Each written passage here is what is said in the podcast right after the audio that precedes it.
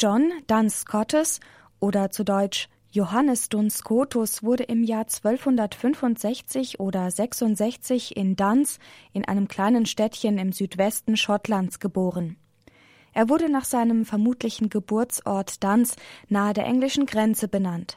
Später erhielt er den Beinamen Scotus, was so viel heißt wie der Schotte. Schon in frühen Jahren hatte der kleine Johannes Kontakt zu den Franziskanern in seinem Heimatort und besuchte ab seinem 14. Lebensjahr deren Schule. Bald darauf trat er in den franziskanischen Orden ein und begann mit dem Studium der Theologie und Philosophie in Oxford und Paris, möglicherweise auch in Cambridge. Am 17. März 1291 wurde er schließlich im Kloster St. Andrews in Northampton zum Priester geweiht. Nun begann er als Baccalaureus in Oxford, Paris und Cambridge seinen ehemaligen Studienorten zu unterrichten. In dieser Zeit kommentierte er unter anderem die Sentenzen, das Hauptwerk des Petrus Lombardus, eines scholastischen Theologen und Bischofs von Paris. Des Weiteren schrieb er die Lektura sowie eine Reihe von Anmerkungen zu Werken des Aristoteles. So wurde er einer der bedeutenden Theologen seiner Zeit, in der nach ihm benannten Richtung der Scholastik, dem Skottismus, verband er Lehren von Aristoteles, die des Augustinus und der Franziskaner auf eine so bestimmte feinfühlige Art miteinander, dass Zeitgenossen ihn auch Dr. Subtiles nannten. Im Jahre 1300 wurde er auf einer Vorschlagsliste für Beichtväter in Oxford aufgeführt und nahm dort nachweislich im selben Jahr an einer Disputation teil. Später lehrte er wieder in Paris, wo es im Jahre 1303 zu einem Konflikt mit König Philipp IV. kam. Duns Scotus musste daraufhin Frankreich zeitweise verlassen. König Philipp, der auch den Beinamen der Schöne trug, hatte die Unterschrift eines Appells verlangt, der sich gegen Papst Bonifatius den Achten richtete. Mit dem Appell wollte der König ein Konzil einfordern, um sein Vorhaben durchzubringen, den Klerus zu besteuern. Dies lehnte der Papst strikt ab. Duns Scotus hatte sich mit etwa 80 weiteren Mönchen auf die Seite des Papstes gestellt und die Unterschrift verweigert. Bis zu seiner Rückkehr nach Paris im April des Jahres 1304 hielt er sich in England auf.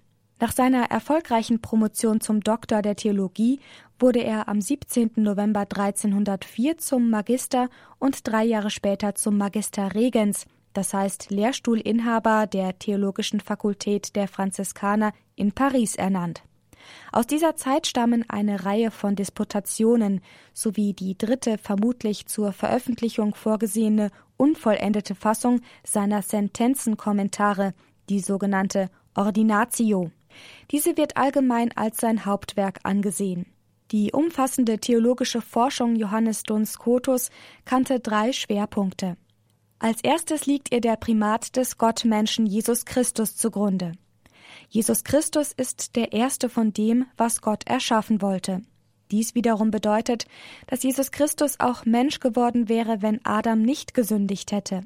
Des Weiteren ist der Sinn der Menschwerdung laut Duns Scotus die in Jesus Christus offenkundig gewordene Liebe. Duns Scotus schreibt dazu Christus hätte uns auch anders erlösen können, er hat uns aber so, durch das Kreuz erlöst, um uns zu seiner Liebe zu locken, und weil er wollte, dass der Mensch für Gott noch liebenswerter werde. Aus dem Primat Christi erschließt sich für Don Scotus auch die Stellung Mariens. Um als Mutter des Gottmenschen selbst Mitliebende sein zu können, ist sie Kraft der Vorerlösung durch Christus frei vom Makel der Erbschuld. Mit dieser Auslegung der unbefleckten Empfängnis Mariens hatten die anderen großen Theologen seiner Zeit, wie zum Beispiel Thomas von Aquin, Albert der Große und Bonaventura, ihre Schwierigkeiten.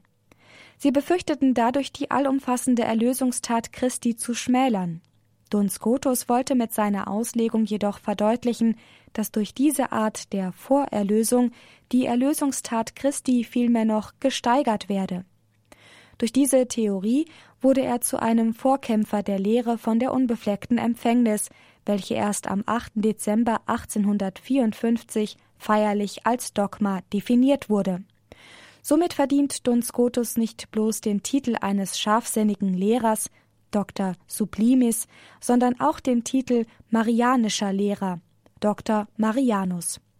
Aus dem Primat Christi und der daraus gefolgerten unbefleckten Empfängnis Mariens folgt bei Duns Scotus die Betonung der Würde der Kirche, in der Christus für alle Zeiten fortwirkt.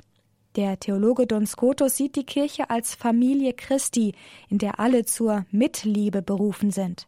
Wegen seines Einsatzes für die Glaubenswahrheit von der unbefleckten Empfängnis Mariens musste er 1307 endgültig Paris verlassen. Nun wurde er nach Köln berufen, wo er als Lektor ans Generalstudium der Franziskaner an der Kölner Minoritenkirche kam und dort ebenfalls als Professor und Studentenseelsorger wirkte. Auf Anordnung seines Ordensgenerals sollte er außerdem der Ausbreitung der Irrlehren entgegenwirken. Doch dazu kam es nicht mehr, denn am 8. November des Jahres 1308 starb Johannes Duns Scotus, 43-jährig, vermutlich an der Pest. Beigesetzt wurde er in der Kölner Minoritenkirche. In einer Inschrift am Grab des Seligen heißt es Schottland hat mich geboren, England mich aufgenommen, Gallien hat mich gelehrt, Köln besitzt mich. Am Südportal des Kölner Doms befindet sich an der linken Portaltür der Bischofstür das Scotus-Relief von Ewald Mataré. In sieben Reliefs sind dort die Gaben des Heiligen Geistes dargestellt. Scotus versinnbildlicht hierbei den Verstand. Eine Armspeiche des Ordensmannes war im Jahr 1954 durch Kardinal Frings in die Krypta der ehemaligen Franziskanerkirche von Köln übertragen worden. Am 20. März 1993 sprach Papst Johannes Paul II., der 13 Jahre zuvor an seinem Grab gebetet hatte, den schottischen Franziskaner selig. Zusammen mit Thomas von Aquin und Bonaventura gilt er als bedeutender Lehrer der Theologie. Darstellungen des Johannes Duns Scotus findet man vor allem im Kölner Raum. Sie zeigen ihn meist als Franziskaner mit Jesuskind oder mit der unbefleckten Empfängnis.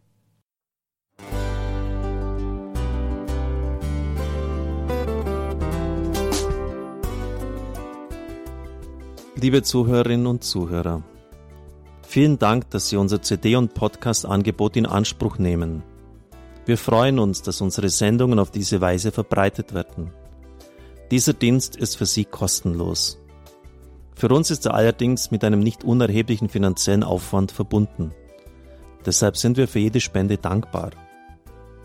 Alle Bankverbindungen unserer Spendenkontos können Sie über unsere Homepage horeb.org unter dem Menüpunkt Spenden einsehen. Dort besteht auch die Möglichkeit, online zu spenden. Natürlich nach den neuesten Sicherheitsstandards. Sie können diese Informationen auch bei unserem Hörerservice unter der Telefonnummer 08328 921 110 erfragen. Ich wiederhole die Rufnummer 08328 921 110. Vergelt's Gott für Ihre Unterstützung. Ihr Pfarrer Kocher.